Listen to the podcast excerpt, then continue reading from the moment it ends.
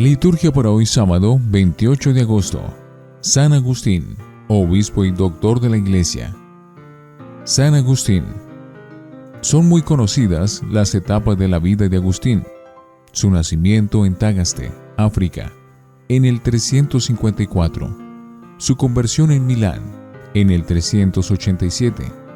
Su episcopado en Hipona, en el 395 al 430 pero lo más importante son los destellos de su pensamiento genial y el testimonio que dio de una vida consagrada a la búsqueda de Dios y al servicio de la iglesia que es, para él, tanto la comunidad de fieles reunidos en cada iglesia local como el cuerpo de Cristo extendido por todo el mundo.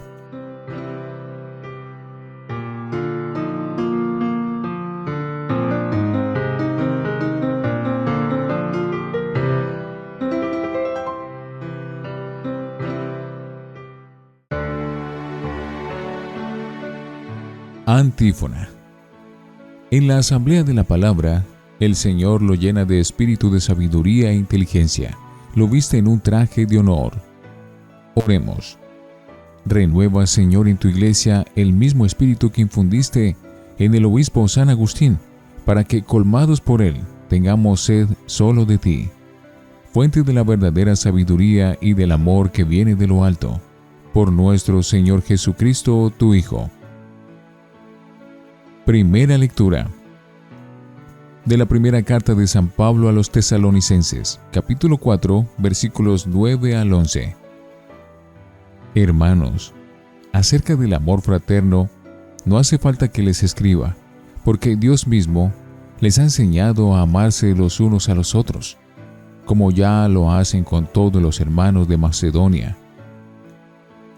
Hermanos, los exhortamos a seguir eh, progresando.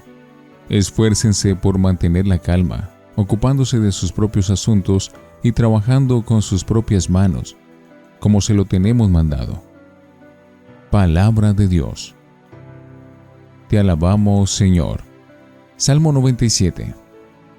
El Señor llega para regir los pueblos con rectitud. Canten al Señor un cántico nuevo porque ha hecho maravillas, su diestra le ha dado la victoria, su santo brazo. El Señor llega para regir los pueblos con rectitud. Retumbe el mar y cuanto contiene la tierra y cuantos la habitan. Aplaudan los ríos, aclamen los montes. El Señor llega para regir los pueblos con rectitud. Al Señor, que llega para regir la tierra, regirá el orbe con justicia y los pueblos con rectitud. El Señor llega para regir los pueblos con rectitud.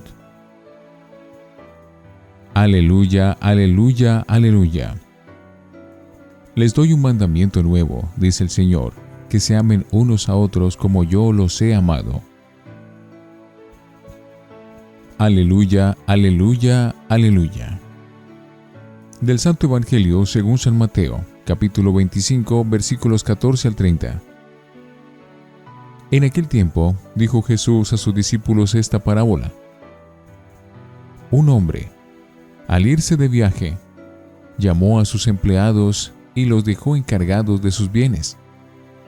A uno le dejó cinco talentos de plata, a otro dos, a otro uno, a cada cual según su capacidad. Luego se marchó. El que recibió cinco talentos fue enseguida a negociar con ellos y ganó otros cinco. El que recibió dos hizo lo mismo y ganó otros dos. En cambio, el que recibió uno hizo un hoyo en la tierra y escondió el dinero de su señor. Al cabo de mucho tiempo volvió el señor de aquellos empleados y se puso a ajustar las cuentas con ellos se acercó el que había recibido cinco talentos y le presentó otros cinco, diciendo, Señor, cinco talentos me dejaste, mira, he ganado otros cinco. Su señor le dijo, Muy bien, eres un empleado fiel y cumplidor. Como has sido fiel en lo poco, te daré un cargo importante. Pasa al banquete de tu Señor. Se acercó luego el que había recibido dos talentos y dijo, Señor, dos talentos me dejaste, mira, he ganado otros dos. Su Señor le dijo, Muy bien, eres un empleado fiel y cumplidor. Como has sido fiel en lo poco, te daré un cargo importante. Pasa al banquete de tu Señor. Finalmente se acercó el que había recibido un talento y dijo, Señor, sabía que eres exigente, que ciegas donde no siembras y recoges donde no esparces. Tuve miedo y fui a esconder tu talento bajo tierra. Aquí tienes lo tuyo. El Señor le respondió, Eres un empleado negligente y holgazán, con que sabías que ciego donde no siembro y recojo donde no esparzo pues debías haber puesto mi dinero en el banco, para que, al volver yo, pudiera recoger lo mío con los intereses. Quítenle el talento y dénselo al que tiene diez, porque al que tiene se le dará, y le sobrará, pero al que no tiene se le quitará hasta lo que tiene. Y a ese empleado inútil échenlo fuera a las tinieblas, allí será el llanto y el rechinar de dientes. Palabra del Señor. Gloria a ti, Señor Jesús. Oremos. Al celebrar el memorial de nuestra salvación, imploramos tu misericordia, Señor, para que este sacramento de amor sea para nosotros signo de unidad y vínculo de caridad. Por Jesucristo nuestro Señor. Antífona. Dice el Señor, uno solo es su Maestro, Cristo, y todos ustedes son hermanos. Oración después de la comunión. Te pedimos, Señor, que nos santifiques en la participación de la mesa de Cristo, para que, hechos sus miembros, nos transformemos en lo que recibimos. Por Jesucristo nuestro Señor. Lección Divina. Oremos. Gracias Señor Jesús, porque confiaste en nosotros entregándonos los talentos y la responsabilidad del reino con la parábola de hoy nos abres los ojos sobre nuestros pecados de omisión y de mediocridad. Concédenos tener mucho amor para recibir más amor. Amén. Lectura. Dios mismo les ha enseñado a amarse los unos a los otros. La consigna de ayer era sigan adelante. La de hoy, los exhortamos a seguir progresando. Una comunidad que tiene que crecer, porque siempre débil e incipiente su seguimiento a Cristo. Si ayer las recomendaciones que referían a la vida sexual, hoy tratan de la caridad fraterna, que también tiene que mejorar. Dios mismo les ha enseñado a amarse los unos a los otros, aunque todavía no ha sido escrito el Evangelio Pablo ya lo está predicando con las palabras que todos recordaban del Maestro Jesús. Y hay detalles concretos de ese amor fraterno, que Pablo sabe muy bien que conviene recordar a una comunidad. Mantengan la calma, ocupándose de sus propios asuntos y trabajando con sus propias manos. Has sido fiel en lo poco, pasa el banquete de tu Señor. Hoy leemos por última vez el Evangelio de Mateo, que nos ha acompañado durante 12 semanas, desde la décima hasta la veintiuna. No lo hemos leído entero. Por ejemplo, dejamos los capítulos finales con la pasión, muerte y resurrección de Jesús para los días de la Semana Santa y Pascua. Concluye hoy el discurso escatológico sobre la vigilancia que debe caracterizar a los cristianos ante la venida del Señor, después de las parábolas del ladrón de la vuelta del amo y de las jóvenes que esperan al novio.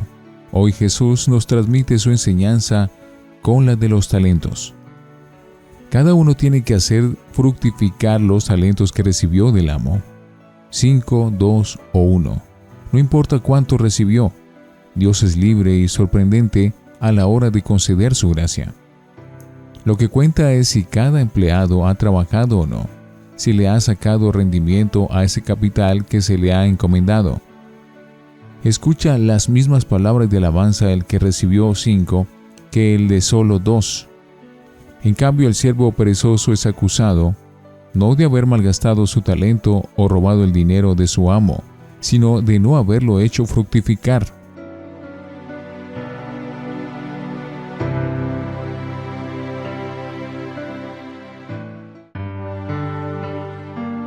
Para meditar. Toda comunidad cristiana, sea familiar o la religiosa o la parroquial y diocesana, puede hoy sentirse interpelada. Los exhortamos a seguir progresando y en concreto, progresando en vida fraterna. Es la enseñanza que más veces nos pone delante de la palabra de Dios. Es el mandamiento principal, amar a Dios y amar al prójimo. Por desgracia, la experiencia nos dice que la fraternidad es el campo en que más eh, faltamos y por tanto el que más necesita nuestro esfuerzo de conversión continua y de crecimiento. Aceptemos las recomendaciones concretas de Pablo. Que mantengamos la calma y la paz en la comunidad, sabiendo resolver las tensiones. Que no nos metamos en los asuntos de los demás. No es lo mismo la corrección fraterna o la corresponsabilidad que el prurito de intromisión en todo. Y trabajando con nuestras propias manos, sin ceder a la pereza y sin aprovecharnos de la buena voluntad de los demás. De nuevo resuena la consigna, estén en vela, porque no saben el día ni la hora. Cada uno de nosotros ha recibido sus talentos y no sabemos cuándo volverá el dueño a pedirnos cuentas del uso que hayamos hecho de ellos. Podemos pensar ante todo en los dones naturales que hemos recibido, la vida, la salud, la inteligencia, las habilidades que nos caracterizan. Unos son artistas, otros líderes, otros tienen simpatía abundante. No somos dueños, sino administradores de los dones que Dios nos ha hecho, y que se presentan aquí como un capital que Él ha invertido en nosotros. Pero seguramente se trata en la intención de Jesús, también de los dones sobrenaturales que Dios nos ha querido conceder. Ya Israel había tenido, en comparación con los otros pueblos gracias muy especiales como pueblo elegido de Yahvé y no supo aprovecharlas. Los cristianos todavía tenemos más gracias y dones.